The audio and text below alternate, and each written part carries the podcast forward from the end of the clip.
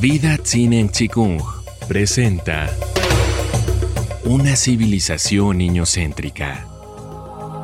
Cómo una crianza amorosa puede salvar a la humanidad. Serie basada en el libro del mismo nombre de la autora Laura Gutman. La adolescencia. Segunda parte. Las relaciones sociales como principal núcleo de interés.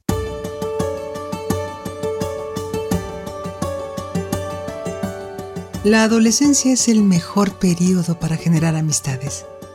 La fuerza vital es tan grande que abrazaríamos al mundo entero. Si no tenemos recuerdos de que algo así nos haya acontecido, fue como consecuencia de la represión, la violencia o el descuido vividos durante la niñez.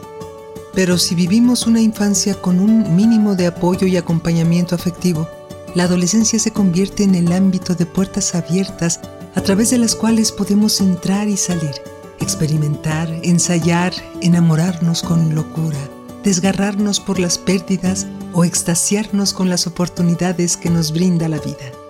Los amigos se vuelven indispensables. Con frecuencia, ellos son todo lo que importa. Es un territorio de pertenencia en el que los adolescentes se sienten cómodos y seguros. Los amigos son fuente de energía, se convierten en el sentido mismo de la vida. Es frecuente que los jóvenes elijan ciertos aprendizajes por la convivencia con los amigos, pero en muchos casos así encuentran su propia pasión. Las aptitudes. Existen capacidades y habilidades diferentes. Mentes brillantes para las matemáticas, oído absoluto, fuerza física para los deportes, habilidades manuales o de palabra, un sinfín de recursos originales que necesitan ser desplegados a lo largo de la infancia y la adolescencia con el apoyo incondicional de padres, tutores, tíos o maestros. Sin embargo, la falta de tiempo es un factor determinante. El tiempo que se pasa en los colegios atenta inexorablemente contra la vocación. Y justamente la adolescencia es la etapa ideal para la exploración vocacional.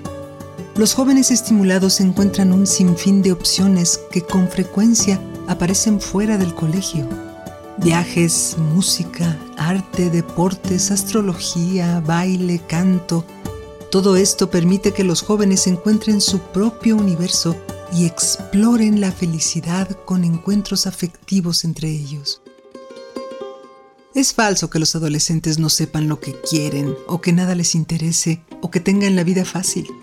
La realidad es que están hartos de imposiciones absurdas y muchos, además, llevan consigo el dolor por el distanciamiento emocional o físico con sus propios padres. Todo lo que precisan es resarcirse. La vitalidad encendida. La libertad, la felicidad, la pasión, las ganas de vivir sería el sentir de los jóvenes si la consigna de sus colegios fuera hagan lo que quieran. Busquen, investiguen, desplieguen, ayúdense unos a otros. No viajen solos, sino en buena compañía.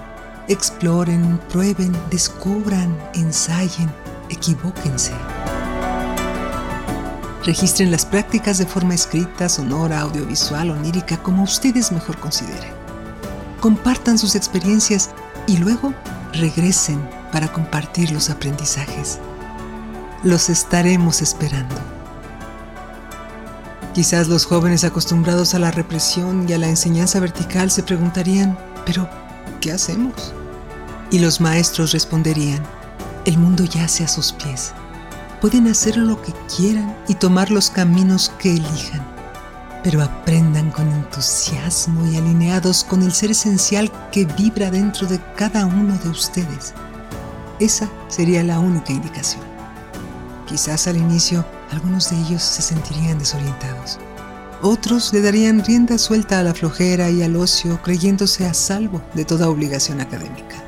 Pero en cuanto se encontraran con algún compañero cantando en un coro o participando en un movimiento ecológico o estudiando periodismo deportivo con vivencias deslumbrantes, sin la menor duda, su vitalidad resurgiría.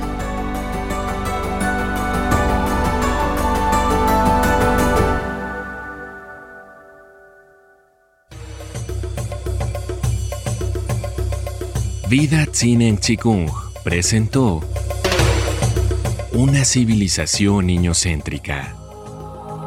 Cómo una crianza amorosa puede salvar a la humanidad. Serie basada en el libro del mismo nombre de la autora Laura Gutman.